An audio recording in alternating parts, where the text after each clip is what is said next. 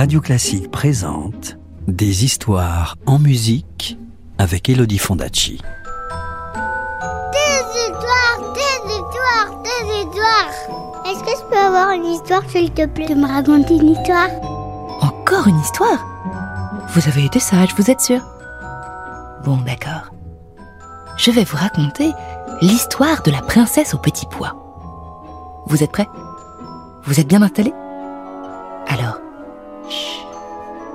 De bruit, parce que l'histoire va commencer.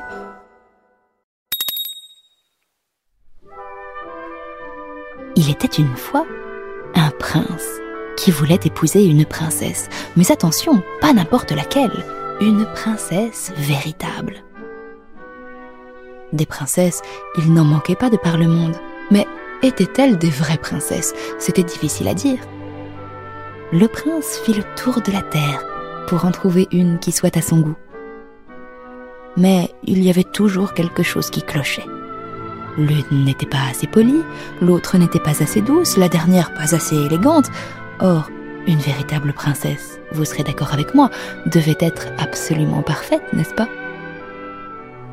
Le prince rentra chez lui tout triste et déconfit. Il aurait tellement voulu épouser une véritable princesse.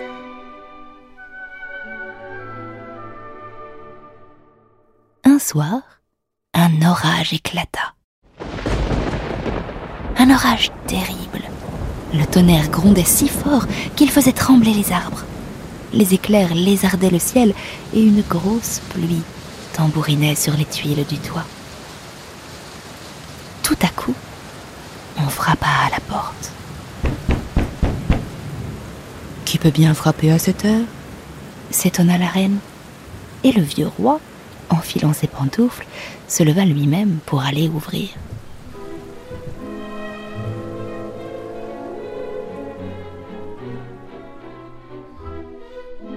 Une jeune fille était sur le seuil, ruisselante de pluie. L'eau coulait de ses cheveux et dégoulinait sur ses épaules. Sa robe était trempée, même ses chaussures avaient pris l'eau. Bonsoir, dit timidement la jeune fille. Je suis la princesse du royaume voisin. J'ai été surprise par l'orage. Pouvez-vous m'accueillir pendant la nuit? La reine l'invita à entrer et lui tendit une serviette pour sécher ses cheveux. Mais en elle-même, elle se disait Une princesse Dans cet état C'est ce qu'elle prétend, mais cela m'étonnerait. Nous allons bien voir. Et la vieille reine alla alors préparer une chambre à coucher. Sans faire de bruit, elle retira le matelas du lit et elle posa au fond un tout petit petit pois. Elle prit ensuite vingt matelas qu'elle empila sur le petit pois. Et par-dessus, elle mit encore vingt édredons en plumes, vingt couettes et vingt couvertures. À la fin, le lit était tellement haut qu'il fallut à la princesse une échelle pour y grimper. Mais la princesse était tellement fatiguée qu'elle ne fit aucune remarque. Elle se contenta de remercier le roi et la reine de bien vouloir l'accueillir, et, se faufilant dans son lit, elle s'endormit aussitôt.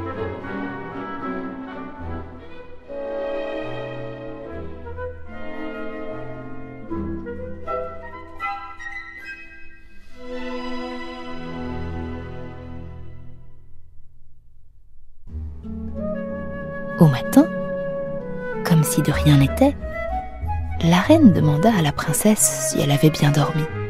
Oh non, répondit la princesse qui avait de grandes cernes sous les yeux. Affreusement mal, je n'ai presque pas fermé l'œil de la nuit. Je ne sais pas ce qu'il y avait dans ce lit, mais je n'ai jamais dormi sur quelque chose d'aussi dur. Regardez, j'en ai des bleus sur tout le corps. En entendant ces mots, la reine sut immédiatement que la jeune fille était une vraie princesse. Puisqu'à travers les vingt matelas, les vingt édredons en plumes, les vingt couettes et les vingt couvertures, elle avait senti le petit pois. Une peau aussi sensible ne pouvait être que celle d'une authentique princesse. Tout heureux, le prince la prit pour femme, sûr à présent d'avoir trouvé une princesse véritable. Et le petit pois, eh bien, Le petit pois fut exposé dans le cabinet des trésors, où l'on peut encore le voir, si personne ne l'a emporté.